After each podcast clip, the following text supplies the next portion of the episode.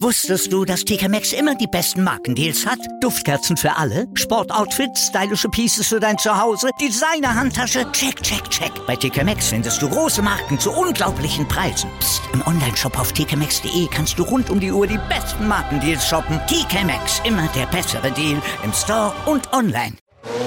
Starting Grid, die Formel 1 Show mit Kevin Scheuren in Zusammenarbeit mit motorsporttotal.com und Formel1.de. Keep racing. Auf meinsportpodcast.de. Einen schönen guten Tag und herzlich willkommen zu Starting Grid, eurem Formel 1 Podcast auf meinsportpodcast.de. Heute mit einer Exkursion, denn es geht um die Junior-Serie, die die letzte Stufe vor der Königsklasse ist. Es geht um die Formel 2. Mein Name ist Kevin Scheuren und an meiner Seite heute vom Motorsport Network Germany unser Formel 2-Experte, Formel 3-Experte, auf, auf das werden wir auch noch zu sprechen kommen im Laufe der, der nächsten Wochen. Norman Fischer ist da. Hallo Norman. Grüß dich, Kevin. Schön mal wieder hier zu sein. Ich freue mich auch, dass du da bist. Und wir haben eine Premiere heute hier bei uns im Podcast. Äh, er ist die neue Stimme von Sky für die Formel 2 und für die Formel 3. Olivier Zwartis ist da. Hallo Olli. Hi Kevin, freut mich. Ich freue mich auch, dass du da bist. Jetzt darf ich den Spieß mal umdrehen. Am Sonntag bei den Testfahrten äh, hast du mich interviewt. Äh, heute wollte ich dich mal unbedingt dabei haben, denn ähm, ja, ich habe es gesagt, du bist die neue Stimme der Formel 2 und Formel 3. Die Vorfreude ist groß bei dir, oder? Absolut. Also äh, wie du schon gesagt hast, ähm, ich hatte ja schon das Vergnügen, zusammen mit Sascha Roos die Formel 1 Testfahrten zu kommentieren. Das war ja ein ganz ordentliches Brett mit insgesamt 24 Stunden, äh, die wir da äh, kommentieren durften. Das habe ich mir mit Sascha geteilt. Und wenn man da die Formel 1 Testfahrten macht, äh, da ist man dann natürlich auch heiß, wenn es dann mit der Formel 2 losgeht. Weil auf der einen Seite klar, ähm, es ist immer geil, wenn die Testfahrten losgehen, aber noch geiler ist es natürlich, wenn Rennen gefahren werden. Und das steht jetzt am Wochenende an und da freue ich mich riesig drauf. Aber damit die Leute dich mal ein bisschen kennenlernen, wer ist Olivier Zwartis und wie ist er zum Motorsport gekommen? Woher kommt das Interesse? Ah, das Interesse für den Motorsport ist äh, tatsächlich gekommen so ein bisschen durch meinen Großvater und meinen Vater. Ähm, die waren ähm, schon vor meiner Zeit, also ich bin Jahrgang 87, die waren davor schon bei der Formel 1 viel vor Ort. Und ich habe dann als kleiner Junge, bin ich immer mit denen vorm Fernsehen gesessen und ähm, dann war für mich tatsächlich sehr, sehr einschneidend der 1. Mai 1994. Ich saß damals mit meinem Großvater und meinem Vater als Siebenjähriger vor dem Fernsehen, als dieser Unfall von Senna damals passiert ist. Und das war auf der einen Seite total schockierend, aber gleichzeitig ähm, hat mich das so in den Bann gezogen, dass ich tatsächlich nach diesem 1. Mai 1994 habe ich kein einziges Formel-1-Rennen mehr verpasst. Ich wollte danach jedes Rennen sehen. Wenn ich es nicht live anschauen konnte, dann habe ich es mir irgendwie aufgenommen und klar, ich bin gleicher Jahrgang wie Sebastian Vettel und auch ich bin dann natürlich ähm, als Achtjähriger dann irgendwann im Go-Kart gesessen, äh, bin ein paar Jahre Kart gefahren, hatte da irgendwie gehofft, dann mal, ähm, so wie alle kleinen Jungs damals, der nächste Schumi zu werden. Hat dann äh, da nicht gereicht, aber ich habe von Anfang an irgendwie gewusst, ich möchte irgendwann möchte ich im Motorsport arbeiten und wenn nicht als wenn nicht als Fahrer, dann äh, eben in, in, in irgendeiner anderen Form. Und ich habe als Kind immer schon alles irgendwie mitkommentiert und habe immer geguckt. Ich bin so ein Helmfetischist. Ich liebe ähm, Helme und ich habe dann immer ganz, ganz schnell immer schon erkannt, wenn der Kommentator gesagt hat, die Hand der Fahrer ist draußen, habe ich dann als Achtjährige immer gesagt, nee, es ist der und habe selber die Rennen mitkommentiert. Und dann war irgendwie relativ schnell klar, als ich Abi gemacht habe, danach möchte ich irgendwas mit, ähm, mit Journalismus machen. Und der Weg sollte da von Anfang an, das war bei mir klar, in den Motorsport gehen. Und äh, ja, so bin ich dann über Studium, über Volontariat bei Sky gelandet und äh, die haben dann auch irgendwann gemerkt, ey, der, der weiß ein bisschen was im Motorsport, hat es auch selber ein paar Jahre gemacht und ähm, ja, dann habe ich letztes Jahr äh, die Chance bekommen, die Formel 3 und den Porsche Supercup für Sky zu kommentieren und jetzt in diesem Jahr der nächste Schritt mit der Formel 2 und der Formel 3. Und der Porsche Supercup machst du den auch noch? Nee, den macht äh, Oliver Fendal, den äh, kennt man auch von Sky. Der hat letztes Jahr die Formel 2 gemacht. Der kümmert sich in diesem Jahr um den Porsche Mobil 1 Supercup. Okay, alles klar, cool. Also wie, was ging denn durch den Kopf, als sie dir gesagt haben, hier, Olli, mach mal Formel 2 für uns dieses Jahr? Ähm, ich, ich, war super happy, ähm, weil man muss schon sagen, die Formel 3, die hat auch natürlich viel zu bieten, vor allem viele Autos mit, mit, mit 30 Fahrzeugen, da ist natürlich auch richtig viel los, aber wir brauchen nicht diskutieren. Ähm, die Autos, die mit 620 PS, die sind nochmal deutlich stärker als, als die knapp unter 400 PS Fahrzeuge da in der, in der Formel 3. Und die Fahrer, die kommen natürlich auch fahrerisch dann schon ein bisschen mehr an dieses Niveau heran. Und wenn wir uns jetzt die letzte Saison allein äh, überlegen, es sind drei Fahrer aus der Formel 2 mit äh, Mick Schumacher, mit Nikita Mazepin und Yuki Tsunoda aus der Formel 2 in die Formel 1 rauf. Und ich glaube, im vorletzten Jahr gab es das auch schon, da sind auch drei Fahrer hoch. Ähm, und es ist einfach die letzte Stufe vor der Formel 1 in diesem äh, ähm, in diesem Aufbau der Rennfahrer. Und ähm, wer da fährt, der hat den Weg nicht mehr so ganz weit und, und die sind wirklich talentiert und, und zeigen einfach richtig geilen Rennsport. Die sind motiviert bis unter die Haarspitzen, haben natürlich nicht so viel Erfahrung, da kracht es auch mal, das gehört dazu. Aber genau das macht ja den kleinen Bruder mit der Formel 2 teilweise auch ein bisschen spannender als die Formel 1. Das stimmt. Also das ist uns ja die letzten Jahre schon aufgefallen, Norman, dass da die Qualität in der Formel 2 extrem hoch ist für die, die jetzt noch wirklich gar keine Berührungspunkte mit der Formel 2 hatten oder ähm, sich noch mal ein bisschen was auffrischen wollen, wie funktioniert die Formel 2? Also die Formel 2 ist im Grunde natürlich die letzte Nachwuchsklasse unterhalb der Formel 1. Wie Oliver schon sagte, wer dort ist, der hat es eigentlich schon fast geschafft. Natürlich erreicht auch nur ein gewisser Anteil der Besten auch die Formel 1. Aber als letzte Speerspitze ist es schon ganz guter Sport. Und die Rennen sind immer packend und actiongeladen. Und deswegen für den neutralen Zuschauer ist es eigentlich meistens besser sogar als die Formel 1, wo man im Grunde schon vorher weiß, fast wer gewinnen wird. Aber das weiß man in der Formel 2 eben nicht. Ähm, wir haben Einheitsautos, von daher haben im Grunde alle Fahrer die gleichen Chancen. Natürlich gibt es von Team zu Team Unterschiede von Ingenieuren und wie gut die arbeiten. Aber ein guter Fahrer kann das durchaus ausgleichen und daher ist nicht vorher gesagt, wer gewinnen wird. Und zumal wir dieses Jahr auch ein neues Rennformat haben mit drei Rennen statt zwei Rennen wie bisher. Und da werden wir auch mal sehen müssen, wie sich das bewährt. Das lösen wir alles nacheinander auf. Lass uns doch mal über die Autos sprechen. Was sind das für Einheitsautos und was machen die so besonders und warum ist, ist das eine gute letzte Stufe vor der Formel 1 deiner Meinung nach?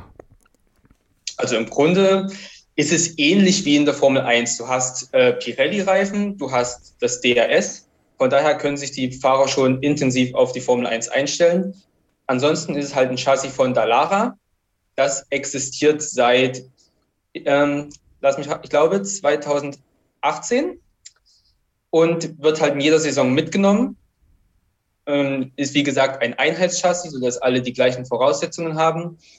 Ähm, wir sprechen von 620 PS, also weniger als die Formel 1, aber mehr als die Formel 3. Und wir sind beim Gewicht ungefähr bei 720 Kilo. Diese Reifen, äh, Olli, die sind ja besonders. Das sind ja diese breiteren Reifen, die dann in der Formel 1 eingesetzt werden sollen das nächste Jahr. Was macht es so besonders für die Fahrer der Formel 2, mit diesen Reifen umgehen zu müssen? Ähm, ja, so vor allem also sie, von der Breite her ist es ja vor allem die Felge ist größer. Man kennt das aus dem Rennsport normalerweise die Formel 1 äh, auf, auf 13 Zoll unterwegs gewesen und die Formel 2 war ja auch bis 2019 mit diesen 13 Zoll unterwegs. Und man sieht es ja optisch einfach, das geht so hin in Richtung Niederquerschnittsreifen. Und ähm, was dadurch natürlich entsteht, ähm, ist, dass das Temperaturfenster allgemein, der, der, der optimale Bereich, in dem der Reifen funktioniert, der ist schwieriger zu treffen. Ähm, ist ganz interessant. Ich habe jetzt auch mit ein paar Fahrern Kontakt gehabt. Vorher wollte da auch ähm, wissen, gerade von den neuen Fahrern, die in die Formel 2 hochwechseln, was sind die Unterschiede?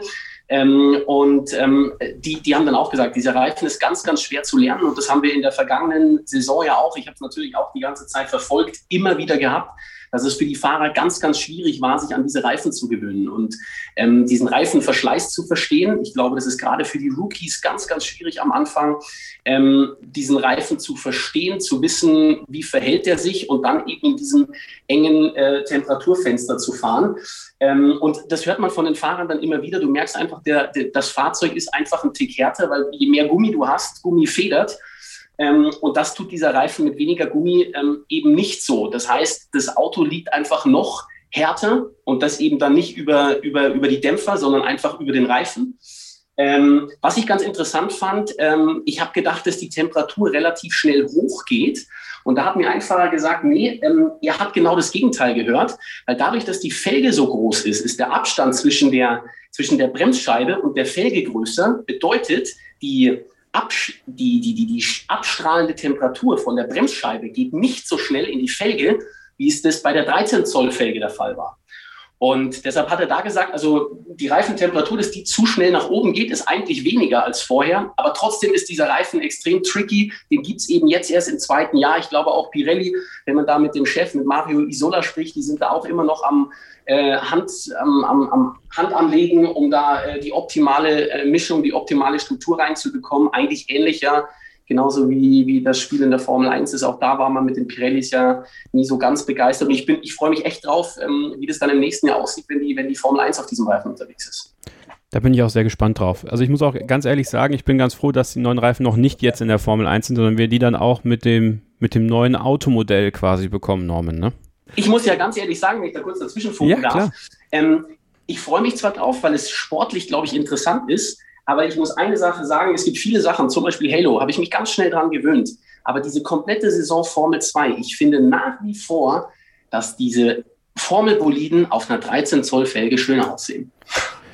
Ja, ich bin, also bei der Formel 2 bin ich bei dir, als äh, ich glaube, es wurde ja mal testweise mit diesem Reifen auch getestet für ein Formel 1 Auto. Da fand ich es ganz, ganz, ganz komisch. Also auf der Formel 1, hier, oh, also auf der jetzigen Formel 1 nein, auf der kommenden Formel 1 schon, schon eher. Ich finde diese Formel 2 Autos einfach generell auch ziemlich ästhetisch eigentlich, Olli. Sie sind, äh, sie sind ästhetisch, mir gefallen die sehr, sehr gut. Wenn man das früher vergleicht, äh, die Vorgängerserie war die, äh, die GP2, davor äh, hieß es ja mal Formel 3000 ganz früher. Und ich finde, da war der Unterschied, äh, vor allem zwischen Formel 1 und dieser Nachwuchsserie drunter, war deutlich größer. Und die Autos haben doch auch immer so ein, so ein bisschen behäbig ausgesehen. Und äh, optisch sind die Autos so gut. Ich finde, die sehen so, so gut aus. Die könnten wahrscheinlich optisch äh, mit den Formel 1 Autos aus, klar, sehen optisch anders aus, aber trotzdem, ich finde, die sehen genauso dynamisch und schnell aus wie Mitte der, Mitte der 90er. Ähm, und man muss ja eins ganz klar sagen, warum ich die Formel 2 liebe. Die haben einfach noch einen geilen Sound. Ja? Also auch daran kann man sich natürlich gewöhnen, an diesen Hybrid-Sound seit 2014 in der Formel 1.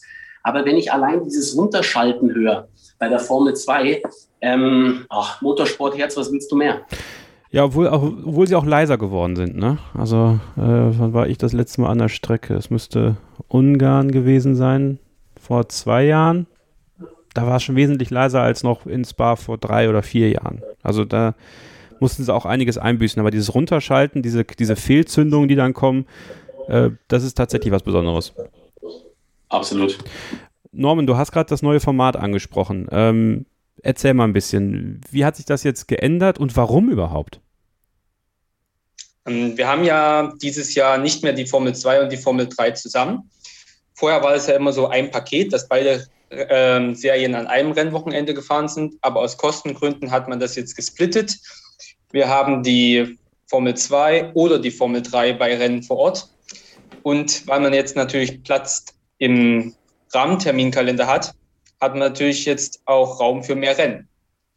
Natürlich muss man auch die äh, geringere Anzahl der Rennwochenenden ein bisschen auffangen und hat sich daher entschieden, ein Rennen pro, Wo pro, Wochenende mehr zu machen. Das heißt, vorher hatten wir zwei Rennen, jetzt haben wir drei Rennen. Es ist ein Sprintrennen mehr hinzugekommen und das Hauptrennen wurde im Grunde auf den Sonntag verlagert. Wir haben am Anfang das Training, das bleibt bei 45 Minuten, auch die Qualifikation bleibt bei ihren 30 Minuten und alles, was danach kommt, ändert sich. Das heißt, wir fangen jetzt mit dem ersten Sprintrennen an. Die Startaufstellung dort wird gebildet durch äh, die Top 10 die durch die Okay, die Startaufstellung wird gebildet äh, von dem Ergebnis des Qualifyings. Allerdings werden die Top 10 dort äh, umgedreht aus dem Qualifying. Und die echte, das echte Ergebnis aus dem Qualifying ist dann halt quasi später erst das, die Startaufstellung für das Hauptrennen. Ach so, also man, man hat quasi, nur um das zu verstehen, man hat quasi direkt ein Reverse Grid beim ersten Sprintrennen. Genau, man hat ein Reverse Grid aus dem Qualifying-Ergebnis, halt mit den Top 10 umgedreht. Ah die Startaufstellung für das zweite Rennen am Samstag, was auch ein Sprintrennen ist, über 45 Minuten oder 120 Kilometer, die ergibt sich dann aus dem Ergebnis des ersten Rennens, allerdings auch wieder mit der Top 10 umgedreht, also so wie man es aus dem vergangenen Jahr äh, kennt. Aber das Ergebnis des zweiten Sprintrennens hat jetzt überhaupt keine Auswirkungen mehr auf das Hauptrennen oder so, weil das wird ja, wie gesagt, durch das Qualifying gebildet.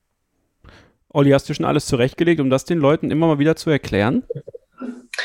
Ähm, ja, also man muss es ja selber erstmal äh, verstehen, als diese ersten, als diese ersten Ideen kamen, war dann meistens auch alles noch auf Englisch, bis man das dann, also auch wenn man der englischen Sprache mächtig ist, bis man das dann tatsächlich alles verstanden hat, wie dieses System funktioniert.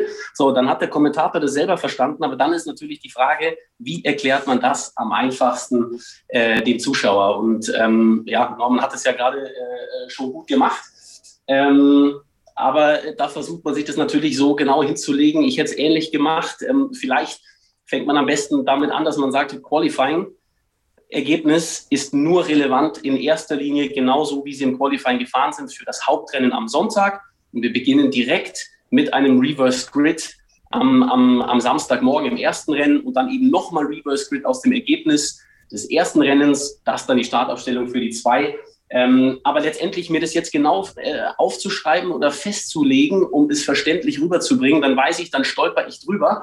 Ähm, von dem her hoffe ich dann einfach in dem Moment, wo ich das erste Mal kommentiere, das wird ja auch am Freitag dann im ersten oder im ersten freien, im freien Training wird das schon thematisiert werden und dann einfach strukturiert erklären mit zweimal Reverse Grid, einem Qualifying und das kriegt man dann, glaube ich, ganz gut hin. Jetzt machen wir eine kurze Pause und dann sprechen wir gleich nochmal weiter über diese Änderungen des Kalenders. Ist das vorteilhaft für die Formel 2 oder nicht? Das ist so ein bisschen was, worüber ich sprechen möchte. Und wir schauen natürlich auf ein paar nennenswerte Fahrer und Teams und schauen auf unsere beiden deutschen Hoffnungen, David Beckmann und Lirim Zendeli. Das alles in eurer Exkursion der Formel 2 Saisonvorschau hier bei Starting Grid auf meinsportpodcast.de. Wusstest du, dass TK Maxx immer die besten Markendeals hat? Duftkerzen für alle, Sportoutfits, stylische Pieces für dein Zuhause, Designer-Handtasche, check, check, check. Bei TK Maxx findest du große Marken zu unglaublichen Preisen. Psst. im Onlineshop auf tkmaxx.de kannst du rund um die Uhr die besten Markendeals shoppen. TK Maxx, immer der bessere Deal im Store und online. Ihr seid weiterhin bei Starting Grid, eurem Formel 1 Podcast auf meinsportpodcast.de. Heute mit einer Exkursion in die Formel 2. Die startet auch am Wochenende in Bahrain in die Saison 2021. Olivier Zwartis ist da. Er kommentiert die Formel 2 ab dieser Saison bei Sky auf Sky Sport Formel 1 und äh, Norman Fischer ist da vom Motorsport Network Germany. Er beschäftigt sich dort mit der Formel 2 und der Formel 3 und deswegen habe ich ihn mich heute, habe ich ihn mir heute auch hier an meine Seite geholt. Das freut mich sehr, dass ihr beiden da seid, nach wie vor. Und äh, wir haben ja gerade diese neue Situation besprochen mit den drei Rennnormen. Ähm, zwei Sprintrennen, ein Hauptrennen. Äh, wir werden alle irgendwann verstehen, wie die Startaufstellungen zusammengefasst werden. Ähm, die Formel 2 ist jetzt nicht mehr bei so vielen Rennen mit dabei. Äh, es teilt sich das mit der Formel 3. Dann haben wir noch im nächsten Fall auf den Porsche Supercup und die W-Series. Das ist vielleicht an einer anderen Stelle auch nochmal interessant. Ähm, aber generell, wie gefällt dir diese Aufteilung für die Formel 2? Ergibt das Sinn und hatte das einen tieferen Grund? Oh, ich finde den Formel 2 Kalender eigentlich nicht so schön wie den Formel 3 Kalender. Wenn ich Nachwuchspilot wäre, dann würde ich gerne lieber den Formel 3 Kalender fahren, weil der hat eben die ganzen Klassiker drin, wie Sandford oder äh, Spa, also die ganzen, die man als Fahrer halt auch gut findet, während jetzt in der Formel 2 die müssen jetzt die quasi die Suppe ausbaden und die ganzen Stadtkurse fahren. Die fahren in Monte Carlo, Baku, Sochi oder Jeddah, also das neue Rennen in Saudi-Arabien. Und von daher finde ich eigentlich den Formel-3-Kalender aus Rennfahrersicht durchaus schöner. Und äh, am besten hat es wohl der Matteo Nannini von HWA. Der fährt nämlich beide Serien parallel und kann, kommt daher in den Genuss von allen Rennen. Ja, mal gucken, ob das auch alles immer so funktioniert, weil also so rein vom Kalender her, äh, Olli, würde ich ja fast sagen, der Formel 2-Kalender ist ein bisschen Corona-sicherer. Ähm, ja, also es sieht auf jeden Fall ein bisschen Corona-sicherer aus. Ähm, aber was, was ist in Zeiten von Corona sicher? Also auch da bin ich, da bin ich mal gespannt einfach auf die gesamte Entwicklung jetzt. Ähm, ähm in Europa, wenn es wieder wärmer wird, wie verhält sich äh, das Virus? Ich bin mal gespannt, ähm, inwieweit uns da jetzt Termine vielleicht doch durcheinander gewürfelt werden. Aber im letzten Jahr hat man ja schon gezeigt, dass man dieses Konzept eigentlich ganz gut aufgestellt hat. Und deshalb bin ich mal optimistisch, dass wir sowohl in der Formel 1, der Formel 2 und der Formel 3 den Kalender so sehen, wie es am Ende auch geplant ist. Ich glaube ja generell, dass man auf äh, acht Rennen oder acht Rennwochenenden runtergebrochen hat, hat, wird ja auch von der FIA immer äh, argumentiert, äh, dass man Geld sparen will, weil die Teams einfach nur an acht Rennorte reisen müssen statt an zwölf, man aber trotzdem bei der Anzahl von 24 Rennen bleibt. Ich weiß aber auch, dass wenn man mit den Fahrern spricht, dass es die Fahrer tatsächlich nicht so geil finden. Die haben es am liebsten, wenn sie mit, mit der Formel 2 und der Formel 3 zusammen unterwegs sind, weil sie halt sagen, das, man sieht, man hat die anderen Fahrer. Gerade jetzt auch für die, für die Formel 3-Fahrer ist es natürlich auch interessant, wenn sie wissen, die Verantwortlichen der Formel 2 sind alle direkt mit vor Ort. Man kann sich da auch mal austauschen, dass die Teamchefs und so weiter da teilweise ja auch die Teams sowohl in der Formel 2 als auch in der Formel 3 unterwegs sind und dass man da so oder so hinschaut, ist vollkommen klar. Aber man hört schon immer wieder durch, dass die, dass die Formel 3-Fahrer auch gerne dort sind, wo die Formel 2 mit am Start ist, weil das der nächste Schritt ist. Von dem her glaube ich, die Fahrer finden es nicht ganz so gut. Aus wirtschaftlichen Gründen und Kostengründen macht es einfach Sinn, äh, an nur acht Wochenenden zu fahren, aber trotzdem auf die 24 Rennen insgesamt im Jahr zu kommen was, mich, was ich da auch gerne ergänzen möchte, ich finde es auch für die Fahrer einfach unglücklich, wenn jetzt das Rennen, äh, die Saison in Bahrain beginnt und dann hast du das nächste Rennen erst in Monaco, also in zwei Monaten. Da kommt doch überhaupt kein Rhythmus auf. Das ist auch für die Fans schwierig, sich da dann so einen roten Faden zu bilden. Und wenn ich dann auch sehe, Sochi ist wieder Ende September und das nächste Rennen findet dann im Dezember statt. Also das, da macht man auch eine unnötige Aufsplittung die vielleicht etwas unglücklich ist, wenn man den Kalender anguckt. Ja, tatsächlich. Wenn ja, man, ja, da bin ich, ganz bei, bin ich ganz bei Norman. Ich habe mir natürlich auch meinen Terminkalender rausgeschrieben und habe mir dann auch an den Stellen gedacht, wo ich das eingetragen habe, genauso wie Norman sagt, ey, was ist eigentlich im April, was ist im Oktober? Da entstehen so riesige Lücken. Und ich meine, wir hatten das ja letztes Jahr auch mit der Formel 2 mit diesen zwei Monaten Pause. Ob das jetzt so toll ist für die, für die Fahrer, für die Fans, ähm, also das sehe ich genau wie Norman. Schwierig eher. Ja, wir fahren jetzt dieses Wochenende in Sakir in Bahrain, dann am 22. Mai, also am Wochenende zum Sonntag, den 22. Mai in Monte Carlo, 6. Juni in Baku, 18. Juli in Silverstone, 12. September in Monza, 26. September in Sochi, dann ist zwei Monate Pause, dann am 5. Dezember in Jeddah in Saudi-Arabien und dann am 12. Dezember das Saisonfinale in Abu Dhabi. Also das sind die, die Wochenenden, sehr viele Pausen zwischendurch. Es geht natürlich immer um wichtige Punkte, Norman. Äh, wie funktioniert das Punkteschema der Formel 2? Das hat sich eigentlich im Grunde gar nicht geändert im Vergleich zu vorher. Du hast wieder die Top 10, wie in der Formel 1, die beim Hauptrennen belohnt werden. Und du hast die Top 8, die in den Sprintrennen belohnt werden. Da gibt es dann allerdings für den Sieger nur 15 Punkte statt 25. Und es gibt wie in den vergangenen Jahren auch die zwei Bonuspunkte für die schnellste Rennrunde in jedem Rennen. Allerdings ist es auch dort wieder so, dass du in den Top 10 qualifiziert sein musst, um die Punkte abzustauben. Ähm, dort drückt aber der, wenn jetzt ein Fahrer die schnellste Runde gekriegt hat, der nicht in den Top 10 lag, dort drückt dann der auf, der als nächstes in der Reihe wäre, wenn er in den Top 10 ist. Und es gibt natürlich wieder die vier Punkte für die Pole Position. Also es ist alles gleich wie in den vergangenen Jahren, nur dass wir eben ein Rennen mehr haben und dadurch steigt auch die gesamtmögliche Zahl von 48 auf 65 Punkte, die ein Fahrer an einem Wochenende sammeln kann. Das kann natürlich dann gegen Ende der Saison sehr interessant werden. Ne? Wir hatten das ja letztes Jahr, die ganzen Rechenspielchen, wann kann Mick Schumacher Formel 2 Meister werden? Man wird ja Meister, ist ja keine Weltmeisterschaft per Definition. Ähm, also das, das gibt dann gegen Ende der Saison nochmal so einen kleinen Kick. Es sind viele Teams äh, in der Formel 2 Normen, die ähm, ja schon traditionell eigentlich dafür bekannt sind, äh, junge Fahrer gut auszubilden. Prema, Carlin, äh, Dams, MP Motorsport, äh, Campos Racing. Also es ist wirklich ein, ein breites Feld. Ähm, wenn wir jetzt sagen, es sind diese Einheitsautos, wo gibt es dann Leistungsunterschiede in der Formel 2? Woran macht sich das fest? Also macht sich eigentlich anhand der Arbeit mit dem Auto fest. Du hast Ingenieure, die vielleicht besser mit dem Auto arbeiten können als bei anderen Teams. Und du hast vielleicht dann auch Ingenieure, die besser mit den Fahrern umgehen können und auch natürlich Fahrer, die dann besser mit dem Auto umgehen können. Und da kommen eigentlich diese Unterschiede her. Aber im Grunde sollte es fast egal sein, zu welchem Team man geht. Aber eigentlich auf der anderen Seite, wenn du zu Primar gehst, scheinst du schon gute Voraussetzungen zu haben.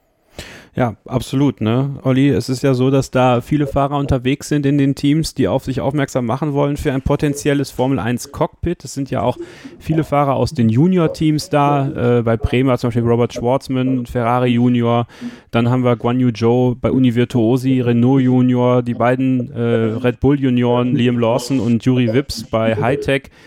Und es geht immer so weiter, immer so weiter, immer so weiter. Wie schwer ist es denn da, deiner Meinung nach, für die Fahrer, die nicht in so einem Junior-Programm sind, da auf sich aufmerksam zu machen? Weil man ja das Gefühl hat, die in den Junior-Programmen sind, die haben eh immer Vorteile. Ja, was heißt Vorteile? Ich meine, natürlich, die werden unterstützt und, und, da schauen die großen Teams natürlich hin. Die werden, äh, die werden da gefördert, natürlich auch finanziell gefördert, weil das darf man natürlich auch nicht vergessen. So ein Cockpit für die Formel 2-Saison, die ist, ähm, die ist wirklich teuer. Das muss man äh, auch alles erstmal finanziell bereitstellen können. Ich denke, äh, das waren ja auch äh, gerade bei unseren beiden Deutschen, ähm, als ich am Ende der letzten Saison mit denen gesprochen habe, äh, da haben sie gesagt, natürlich, sie würden gerne in die Formel 2, aber das ist natürlich finanziell ein Riesenaufwand. Und natürlich hat man da einen großen Vorteil, wenn man sich da nicht jedes Jahr die Gedanken machen muss, wie kriege ich mein Geld zusammen, um den, in, in dem Cockpit zu sitzen. Da ist natürlich, wenn man von äh, Alpine oder äh, Ferrari, Red Bull ähm, oder auch äh, Sauber irgendwie unterstützt wird. Da ist ja Theo Pourcher dieses Jahr mit dabei, der zum Sauber Junior Team gehört. Die haben natürlich einen Vorteil, vor allem finanziell. Aber ich denke, trotzdem kannst du auf dich aufmerksam machen, wenn du äh, nicht, nicht zu irgendeiner Juniorakademie gehörst, sondern wenn du Leistung bringst und das hat Norman ja eben auch gesagt, die haben Einheitsmotoren, Einheitschassis. Im Grunde haben die ähm, alle die gleichen Voraussetzungen. Da kommt es einfach äh, darauf an, wie man das Fahrzeug abstimmt. Und da kommt es eben deutlich mehr auf den Fahrer an als, als auf das Fahrzeug selber. Ähm, aber auch da äh, vielleicht noch ergänzend ähm, hört man immer wieder, was, was viel Unterschied macht ähm, jetzt zum Beispiel bei Prema, wo einfach viel Geld zur Verfügung ist, weil man ja auch mit Ferrari zusammenarbeitet, da sind, glaube ich, dann auch die Simulatoren besser. Da sind die Simulatoren genauer, geben bessere Werte und gibt den Fahrern einfach bei diesen wenig Trainingsmöglichkeiten, die man ja hat, wenig Testfahrten, gibt ihnen einfach mehr äh, Möglichkeiten, sich auf das Wochenende einzuschießen und äh, die machen dann so viel in den Simulatoren, die kommen ins freie Training und können sofort auf Zeitenjagd gehen, während vielleicht der ein oder andere, wenn ich da jetzt zum Beispiel an das tschechische Team Charus denke, die von den, ähm, von den Simulatoren her nicht ganz so gut aufgestellt sein sollen, ähm, die tun sich da dann halt vielleicht am Anfang ein bisschen schwerer, müssen noch ein bisschen an der Abstimmung arbeiten, während ein Oscar Piastri und ein Robert Schwarzmann schon voll auf Zeitenjagd gehen.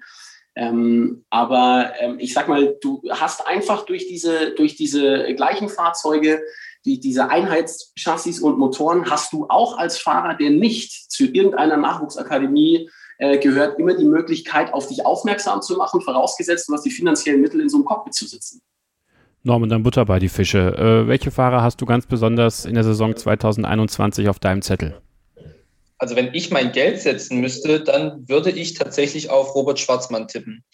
Der hat ja schon letztes Jahr losgelegt wie die Feuerwehr, hatte dann ein kleines Tief, was auch mit einem persönlichen Schicksalsschlag wohl zusammenhing, weil ja sein Vater an Covid-19 gestorben ist. Und ja, aus dem Loch hat er sich wieder herausgebuddelt und ich halte ihn für den großen Favoriten für die Saison. Ich glaube tatsächlich, dass es ähnlich laufen könnte wie in der vergangenen Saison. Also, dass wir ein ähnliches Bild sehen mit dem Premar vorne. Nur, dass halt äh, Schwarzmann statt Schumacher ist. Und dass wir danach einen Virtuosi sehen, nämlich Guan Yu Zhou. Der wird meiner Meinung nach auch eine gute Chance auf den Titel haben und quasi die gleiche Rolle wie Callum Eilert im letzten Jahr übernehmen. Aber natürlich gibt es auch noch andere, die man auf der Rechnung haben muss. Ich denke an Dan Ticktum, an Christian Lundgaard, an Markus Armstrong und auch an Theo Pocher. Der ist ja als jüngster Fahrer in die Formel 3 gegangen und hat dort schon in seinem Rookie ja vollends überzeugt. Also auf den muss man wirklich aufpassen, zumal er mit AT auch in einem Top-Team sitzt. Wenn Guan Yu Zhou die Rolle von ähm, Callum Eilert übernimmt, kriegt er dann im Jahr darauf auch kein Cockpit in der Formel 1? Ja, da Alpine in der Formel 1 noch keine Partnerteams hat, könnte es natürlich schwierig werden. ähm, Olli, du hast deine Vorbereitung, ich habe es ja bei dir gesehen, man kann dir ja auch bei Instagram folgen, da postest du regelmäßig auch in deinen, in deinen Stories. Ähm, da kannst du gleich bitte noch sagen, wo man das machen kann. Und äh, uns findet ihr unter startinggrid-f1 und da hast du deine Vorbereitung auch gepostet. Ähm, würdest du bei den Fahrern, die Norman genannt hat, so mitgehen oder sind dir noch andere ins Auge gefallen, wo du sagst, da werde ich mal ein ganz besonderes Auge drauf werfen? Auch da, Norman und ich, wir merke ich gerade, wir sind uns relativ äh, häufig einig. Ähm, ich würde mein Geld auch auf Robert Schwarzmann setzen. Ich hatte bei Sky Sport News die Tage, äh, wir haben ja auch so einen Countdown, wir zählen die Tage runter, ähm, bis es dann endlich losgeht und haben da bei Sky Sport News jeden Tag um 14 Uhr eine Formel 1 Sondersendung. Da haben wir uns auch vor zwei Tagen mit der Formel 2, vor drei Tagen mit der Formel 2 beschäftigt und da hat mich der Moderator dann auch gefragt, auf wen würdest du dein Geld setzen? Dann habe ich auch gesagt, auf Robert Schwarzmann. Der hat letztes Jahr schon richtig gut ausgesehen, vor allem zu Saison Saisonbeginn ist der richtig gut reingekommen als Rookie und, und, und hat da äh, sogar Mick Schumacher am Anfang ja wirklich alt aussehen lassen. Ähm, deshalb, der ist für mich in der Kombination Robert Schwarzmann ein Riesentalent. Gleichzeitig sitzt er in dem Auto, das in den vergangenen Jahren, glaube ich, in allen Nachwuchsserien ähm, die besten Chancen hatte ähm, mit Bremer. Ähm, also diese Kombination, glaube ich, wird extrem gut. Ich bin auch bei äh, Guan Yu Zhu, ähm, wen ich tatsächlich auch, Christian Lundgaard, der hat mich voll überzeugt bei den Testfahrten. Da äh, habe ich natürlich, man konnte es nicht live verfolgen, aber ich habe immer die Zeitenpages offen gehabt und der hat extrem gut ausgesehen. Ähm, und ja, Theo Pocher ist für mich äh, bei ART gutes Team. Der hat mich super überzeugt in der Formel 3. Darf man ja auch nicht vergessen. Der hat bis zum letzten Rennen hat er die Chance gehabt, auch den äh, Titel noch zu holen. Der ist am Anfang äh, gut reingekommen, hatte dann leichten Durchhänger in der Saison, aber hinten raus hat er so gut gepunktet und war wirklich ganz, ganz nah dran. Der hätte Oscar Piastri ähm, im letzten Rennen fast noch abgefangen. Das war so ein spannender Fight zwischen den beiden. Ähm, und das ist der zweite Name, den ich von den Rookies auch noch ähm, erwähnen würde. Oscar Piastri, A, sitzt ja auch im Prima und B, hat ja auch letztes Jahr in der Formel 3 ähm, wirklich äh, so gute Leistungen gezeigt, dass auch dem einiges zuzutrauen ist, weil er eben auch in einem Team fährt, ähm, das äh, viel Potenzial hat. Und ich glaube, das wird vor allem das Interessante ähm, in dieser Saison sein. Wie verhalten sich die etablierten Schwarzmann, Ticktem, Lünkard, im Vergleich zu den Rookies. Und da würde ich eben allen voran äh, Piastri und Bourchier nennen, weil sie im Vergleich zu den Deutschen ähm, vielleicht dann doch in den Teams sitzen, wo sie etwas bessere Chancen haben. Aber nichtsdestotrotz habe ich ja die Hoffnung, dass mit MP Motorsport bei Lirim Sendeli und Charus bei David Beckmann auch ein bisschen was nach vorne geht.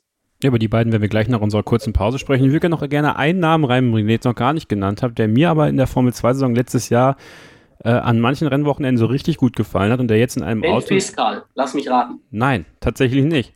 Felipe Drugovic. Also ich finde, der sitzt jetzt in einem Auto, äh, wo er mit seinem Talent echt punkten kann. Und ich finde, das ist gar kein so einfacher Teamkollege für Guan Yu Zhou an dieser Stelle mal. Ich dachte erst, du sagst Roy Sani. Ja, den, der, der ist eh eine Legende. Der darf alles. Aber ich rechne auch Drogovic wieder gute Chancen aus. Er hat ja einige Rennen gewonnen im MP letztes Jahr. Und warum sollte da jetzt nicht noch eine Steigerung kommen? Also absolut im Kreis der erweiterten Favoriten. Olli, was sagst du?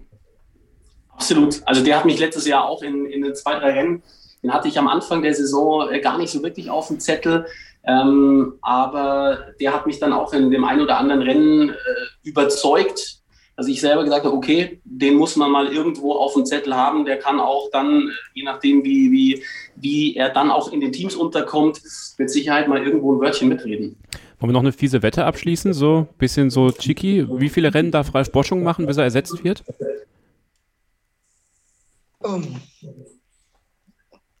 Da die Pause zwischen dem ersten und dem zweiten Rennen sehr groß ist, kann da natürlich schon viel passieren. Ja, der tut mir immer so ein bisschen leid. Also es ist so, er wird dann reingesetzt, wenn gerade so keiner da ist, habe ich das Gefühl. Und dann, wenn dann einer kommt, der auch Geld mitbringt, dann ist er wieder raus. Vielleicht findet ja Sophia noch ein paar Scheine in der DTM, sodass sie dann am zweiten Rennwochenende bei Campus sitzt. Möglich ist alles. Wir machen eine kurze Pause und dann sprechen wir über die deutschen Fahrer. David Beckmann und Liri Zemdeli. Was können sie erreichen in der Formel 2-Saison 2021? Ich bespreche das mit Norman Fischer vom Motorsport Network Germany und Olivier Zwartjes von Sky. Bleibt also dran hier bei Starting Grid auf meinsportpodcast.de. Wie viele Kaffees waren es heute schon? Kaffee spielt im Leben vieler eine sehr große Rolle. Und das nicht nur zu Hause oder im Café, sondern auch am Arbeitsplatz. Dafür gibt es Lavazza Professional. Kaffee am Arbeitsplatz, der genauso lecker schmeckt wie in eurem Lieblingscafé. Die perfekte Kaffeelösung für jede Art von Unternehmen. Klein, mittel, groß. Ihr habt auf jeden Fall einen Kaffee, der schmeckt. Die richtige Motivation für eure Arbeitstage. Alle Infos zu Lavazza Professional findet ihr auf lavazzapro.de mit allen Kaffeelösungen für euer Büro. Ein letztes Mal zurück hier bei Starting Grid, eurem Formel 1 Podcast auf mein Sportpodcast, dem in unserer Exkursion zur Formel 2. Und da gibt es in dieser Saison zwei junge deutsche Fahrer, die ihre Chance wahren wollen, irgendwann mal den Schritt in die Formel 1 zu machen. Lirim Zendeli für das MP Motorsport Team, Traditionsteam aus den Niederlanden und David Beckmann für das Charus Racing System. Norman, sind das, also erstmal generell, was hältst du von Lirim Zendeli und David Beckmann und wie schätzt du ihre Chancen in der Formel 2 ein? Also ich finde, das sind beides hervorragende Fahrer. Wer es in die Formel 2 schafft, muss natürlich mit einigen Ausnahmen ein guter Fahrer sein, aber beide haben ja auch in der Formel 3 ihren Wert durchaus bewiesen und die haben Rennen gewonnen dort. Und wer das schafft, der hat natürlich auch seine Chancen in der Formel 2 verdient. Ich sehe beide absolut nicht chancenlos. Also sie könnten durchaus für den einen oder anderen Überraschungsmoment sorgen. Ich glaube aber tatsächlich nicht, dass sie es konstant ähm, schaffen, an der Spitze mitzufahren. Dabei, dafür sind auch ihre Teams nicht dafür bekannt, dass sie jetzt die ganz großen Top-Leistungen in der Serie bringen. Und ich, was die Chancen für die Formel 1 betrifft, sehe ich schwierig. David Beckmann hatte ja eigentlich schon mal, da war ja eigentlich schon mal raus und musste in der Firma von seinem Vater aushelfen und hat ja dann eigentlich letztes Jahr nur den Sprung in die Formel 3 geschafft, weil noch ein anderer Fahrer abgesprungen ist. Und er hat seine Karriere wieder in Schwung gebracht. Aber ob es dann auch wirklich für die Formel 1 reicht, da das glaube ich bei beiden nicht, auch weil ihnen dazu die Unterstützung von irgendeinem Team fehlt. Wir haben es ja vorhin schon angesprochen, alle anderen sind irgendwo bei Teams schon untergekommen von der Formel 1 und bei den beiden fehlt es. Deswegen ja, wird schwierig. Erstmal, ich glaube, Olli, wir sind uns einig, den, den Preis für äh, das geilste Helmdesign bekommt auch dieses Jahr wieder Lirim Zendeli, ne? Definitiv, ähm, um es äh, bildlich mal darzustellen, für die, äh, die diesen Helm nicht vor vor äh, dem Auge haben, ist er im letzten Jahr schon mit dem Ironman-Helm gefahren. Heißt, dieses Design sieht komplett so aus, als hätte er den Helm von Ironman auf dem Kopf. In diesem Jahr geht es ein bisschen mehr so in die Richtung Cartoon.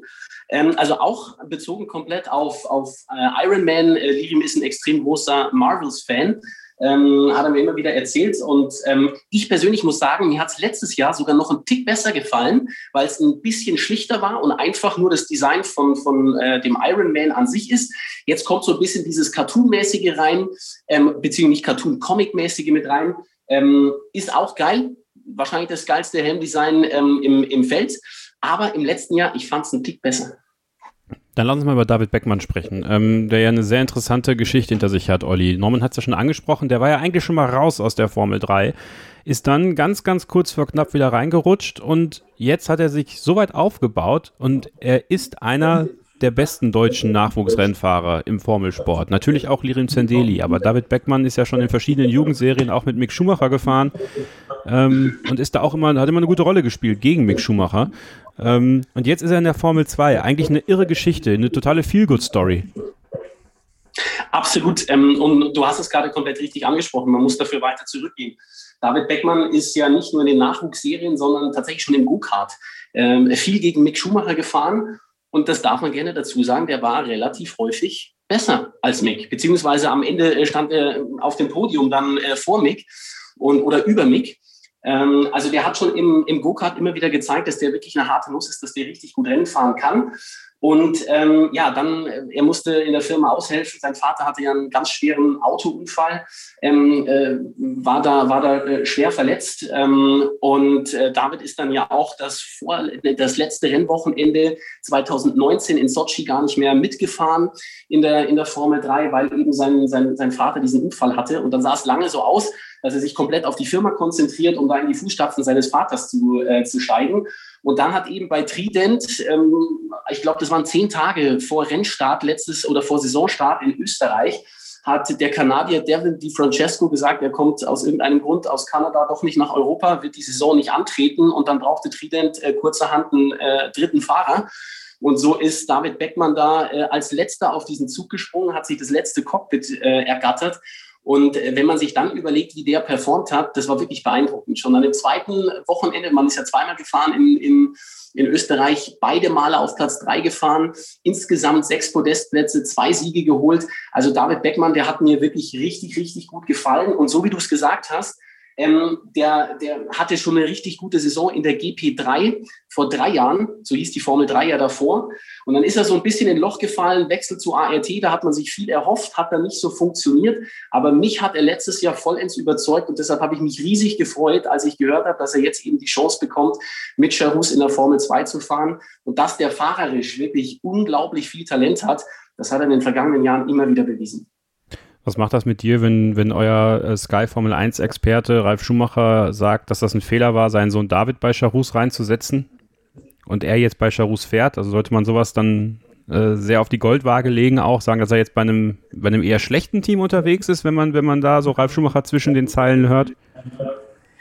Ähm, ja, ich sag mal so, das ist das, was ich eben schon mal angesprochen hatte. Ähm, äh, Charus ist halt, ähm, sage ich mal, finanziell nicht so aufgestellt wie Prima oder UNI Virtuosi, ähm, wie Hightech oder ART. Ähm, die müssen ein bisschen kleinere Brötchen backen äh, zum Beispiel. Auch da habe ich letztes Jahr mit Fahrern darüber gesprochen. Da scheint der Simulator nicht, äh, nicht vergleichbar zu sein wie, wie, wie bei Prima. Deshalb ja, ich verstehe das, dass, dass, dass äh, Ralf das in, in, in der Form äh, kommuniziert. Ich glaube, dass bei sowas dann auch immer, ich meine, da bin ich ja nicht so drin wie Ralf. Ralf äh, kennt die ganzen Leute alle persönlich. Ich glaube, dass bei sowas dann auch immer so ein bisschen eine persönliche Note mit reinspielt. Da weiß ich nicht, ähm, ob es da vielleicht auch zwischen äh, diversen Persönlichkeiten da irgendwelche Differenzen gegeben hat. Ähm, David ist ja dann von, äh, von Charus weggegangen, ist dann hin zu Karlin. Ähm, und äh, jetzt hat es ja doch wieder weitergezogen, jetzt fährt er für Trident. Ähm, aber da mache ich mir nicht unbedingt so die Riesensorgen bei David Beckmann, auch, auch, auch wenn wir wissen, dass das ähm, vielleicht nicht ähm, das beste Team ist, auch wenn Ralf da vielleicht sagt, ich war froh, als, als David da weg war bei Charus, ähm, da würde ich jetzt vor der Saison noch nicht schwarz malen. Norman, ähm, Lirim Zendeli fährt bei MP Motorsport, ich habe es angesprochen, ein Traditionsjugendrennstall aus den Niederlanden. Äh, Sander Dorsmann, da sein Teamchef. Wir kennen MP Motorsport natürlich unter uns, Norman, als das Team von Legende Ragunathan. Aber ich denke, dieses äh, Erbe muss, dieses Erbe muss Lirim Zendeli irgendwie nicht fürchten. Nee, dieses Erbe muss Lirim Zendeli auf jeden Fall nicht fürchten. Also so ein Kaliber wie Ragunathan ist er natürlich nicht. Also ich, ich denke wirklich, dass er durchaus Achtungserfolge einfahren kann. Und wir sind mal gespannt, was MP jetzt im neuen Gewand machen kann, weil die waren ja immer orange und dieses Jahr sind sie plötzlich in hellblau und weiß. Eigentlich so gar nicht oranje-typisch. Aber was wir jetzt noch sagen müssen, äh, David Beckmann wird auf jeden Fall sein Teamduell bei Charus gewinnen, denn sein Teamkollege ist Guillaume Samaya und der hatte schon im vergangenen Jahr die letzten Plätze belegt. Und ich weiß nicht, ob das vielleicht noch hinderlich ist für ihn, wenn man quasi ein Team hat, was nur aus einem guten Fahrer besteht. Ohne Samaya jetzt was absprechen zu wollen, aber vor der Formel 2 kannte den ja auch überhaupt niemand.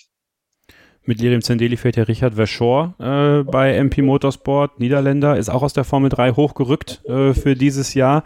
Äh, wie schätzt ihr dieses Teamduell ein für ihn? Richard Verschor halte ich, und du hast es ja ähm, äh, gesehen, Olli, und kommentiert, das ist kein schlechter.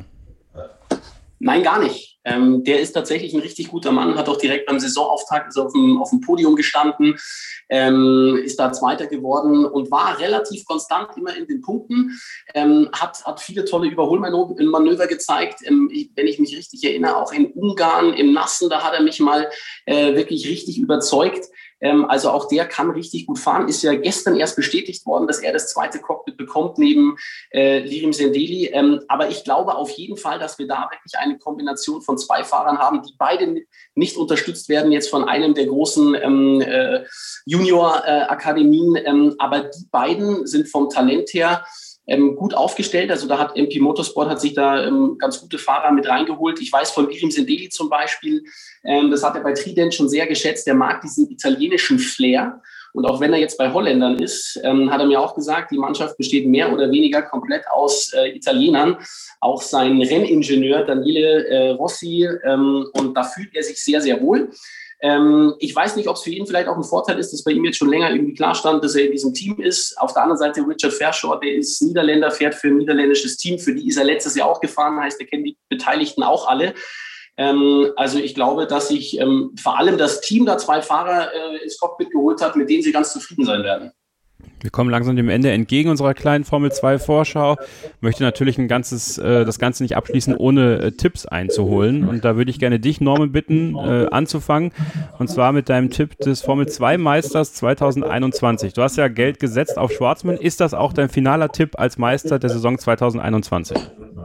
Ja, wäre ja blöd, wenn ich jetzt irgendwas anderes sagen würde. Also, Weiß ich nicht. Ich jetzt bei Schwarzmann bleibe. Okay, also Robert Schwarzmann für Norman Fischer. Ähm, Olli, was sagst du?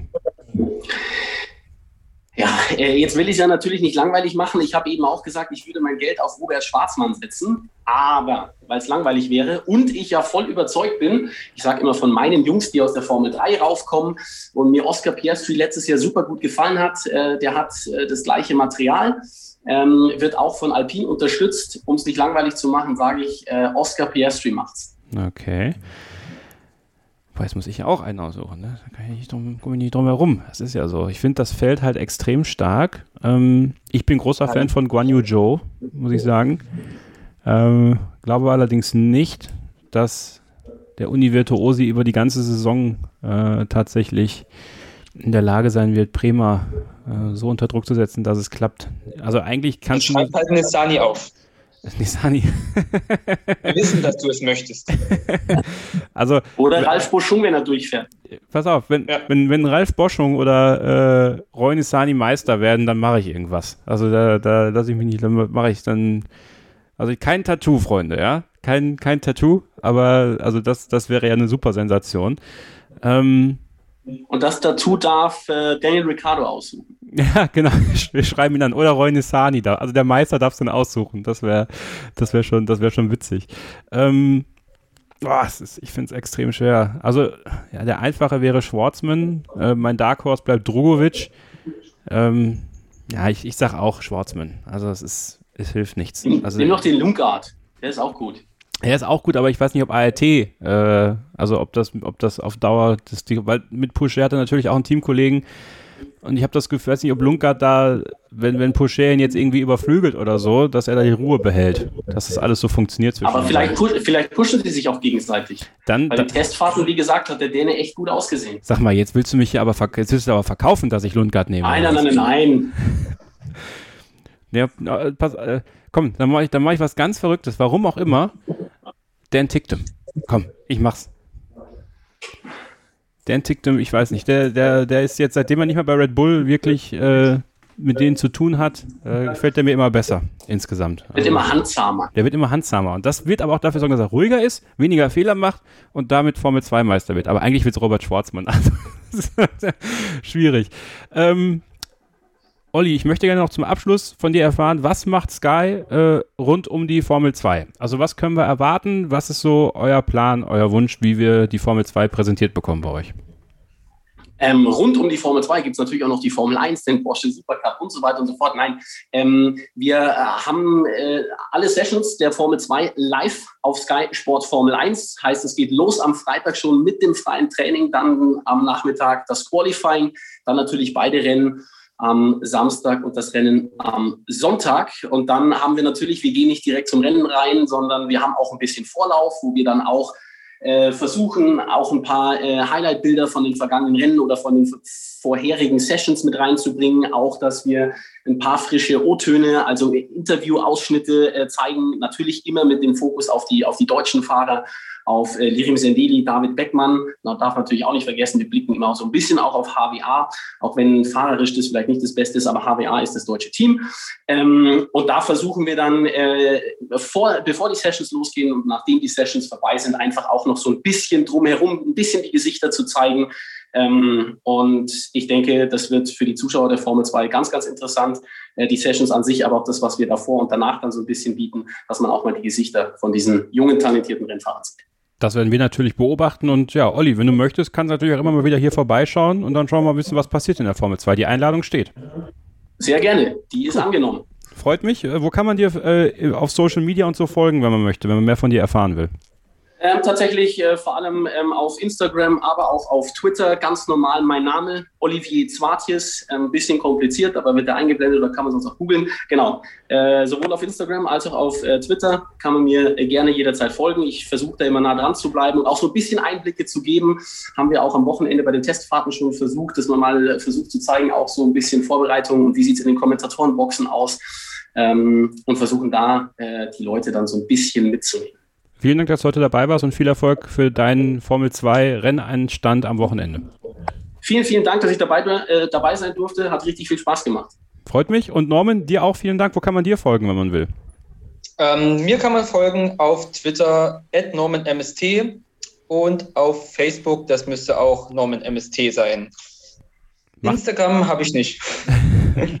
nur, nur, privat. Okay, gut. Aber dann, wenn ihr ihm da äh, journalistisch folgen wollt, sehr, sehr gerne. Seine Artikel lest ihr auf motorsporttotal.com, formel1.de und de.motorsport.com. Vielen Dank, Norman, auch dir, dass du heute dabei warst und wir hören uns über die Formel 2 und die Formel 3 noch hier wieder.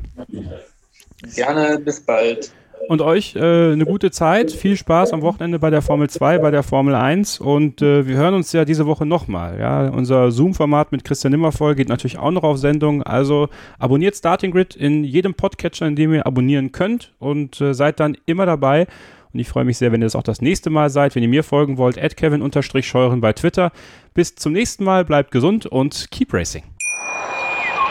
Ich habe mich natürlich schockverliebt, weil die war wirklich ganz, ganz klein. So begann die Mensch-Hund-Beziehung zwischen Christina und Tierschutzhund Frieda. Und wie es danach, nach dem ersten Moment der Verliebtheit, so weiterging und welche Klippen es danach zu umschiffen galt, das hört ihr in der neuen Ausgabe von Iswas Dog, dem Podcast für harmonische Mensch-Hund-Beziehungen. Iswas Dog?